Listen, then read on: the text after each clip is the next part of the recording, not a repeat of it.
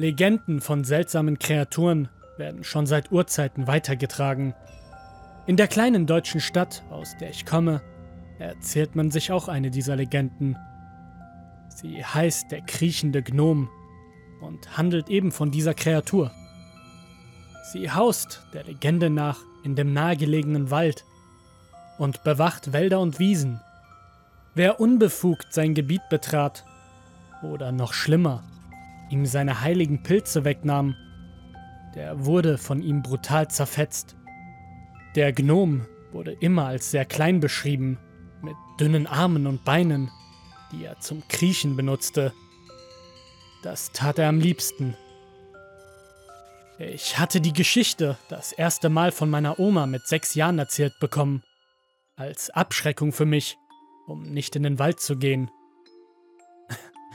Glaubt mir, die Geschichte war Abschreckung genug. Seitdem respektiere ich die Regeln von der Legende. Jahre später, ich hatte diese Gruselgeschichte schon fast vergessen, kam mein guter Freund Sebastian zu mir. Er hatte etwas über diesen kriechenden Gnom im Internet gelesen und war ganz aufgeregt. Ey, man sagt, dass seine Pilze Wünsche erfüllen können. Man müsste sich nur in den Wald schleichen und einen von ihnen mit nach Hause nehmen. Dann würde jeder Wunsch, den du hättest, in Erfüllung gehen, sprach er ganz aufgeregt. Sebastian hatte schon immer gerne von dummen Geschichten sich aufstacheln lassen. Oh Gott, du willst das doch hoffentlich nicht machen, oder? fragte ich ihn. Aber klar doch! Stell dir doch nur einmal die Möglichkeiten vor, rief er ganz aufgeregt. Ich halte das wirklich für keine gute Idee, Sebastian, antwortete ich. Doch er schien mir nicht ganz zuzuhören. Ich weiß nicht, was du tust, aber ich stehle dem ach so gruseligen Gnom heute einen Pilz, sagte er und lief davon. Tief in der Nacht wurde ich von einem Sirenengeheul wach. Es kam ganz aus der Nähe. Noch etwas verschlafen lief ich nach draußen und musste geschockt feststellen, dass die Polizei vor Sebastians Haus stand. Was ist denn passiert? fragte ich etwas nervös.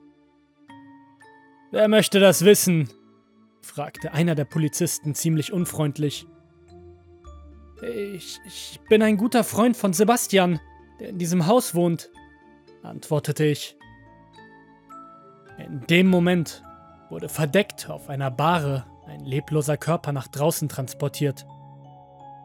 Ich war wie versteinert. D das konnte doch nicht Sebastian sein. Doch an dem Blick des Polizisten wusste ich, dass er es war. Es dauerte eine Weile, bis ich den Schock überstanden hatte. Dann überkam mich die Neugier. In den Nachrichten wurde von Sebastians Tod berichtet, der für alle ein Mysterium war. Der Körper war von Biss- und Kratzspuren übersät. Manche vermuteten einen Angriff von einem wilden Tier, aber das war völlig absurd. Ich wusste, dass es der Gnom war, der Sebastian geholt hatte. Dieser war richtig sauer. Ich erinnere mich an einen weiteren Teil der Legende. Man sagte, dass, wenn der Gnom erst einmal wütend gemacht wurde, nicht so schnell zu besänftigen war. Er würde so lange weiter Menschen töten, bis man ihn ein Opfer brachte. Einen menschlichen Finger.